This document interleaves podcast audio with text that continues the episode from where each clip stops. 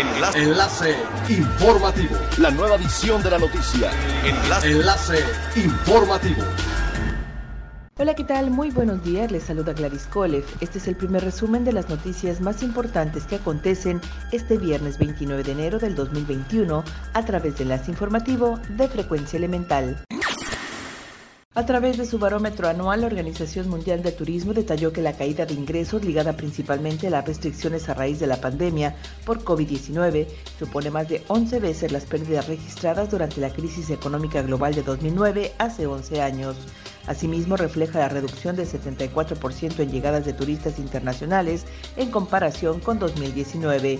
Como consecuencia, indicó la OMT, también se estima que están en riesgo hasta 120 millones de empleos directos dedicados a los servicios turísticos, muchos de ellos en pequeñas y medianas empresas. A través de un comunicado, la Organización Mundial de Turismo señaló que la crisis aún está lejos de haber terminado. De hecho, dijo, las perspectivas generales de un repunte en 2021 parecen haber empeorado. Finalmente pronosticó que el turismo internacional podría tardar entre dos años y medio y cuatro en volver a los niveles de 2019. El representante del Consejo de Promoción Turística de Quintana Roo, Benjamín Jiménez, informó que de acuerdo a las previsiones en materia turística, el Caribe mexicano tiene en líneas aéreas 2 millones de asientos disponibles para los próximos meses los asientos de otros países hacia México, el 70% vendrá a algún destino turístico de la entidad en febrero o marzo. Además, aseguró que de los asientos disponibles en las líneas aéreas norteamericanas, el 49% estaría llegando a Cancún en los meses subsecuentes, por lo que se espera 1.700.000 turistas en Quintana Roo.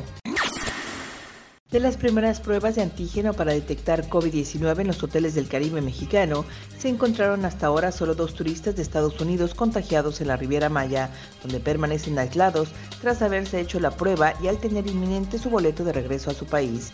La detección de estos contagios demuestra la eficacia de los protocolos y la segura aplicación que viene haciendo el sector hotelero para garantizar la salud y normalizar los viajes con estas nuevas rutinas, como la de hacer test de antígenos.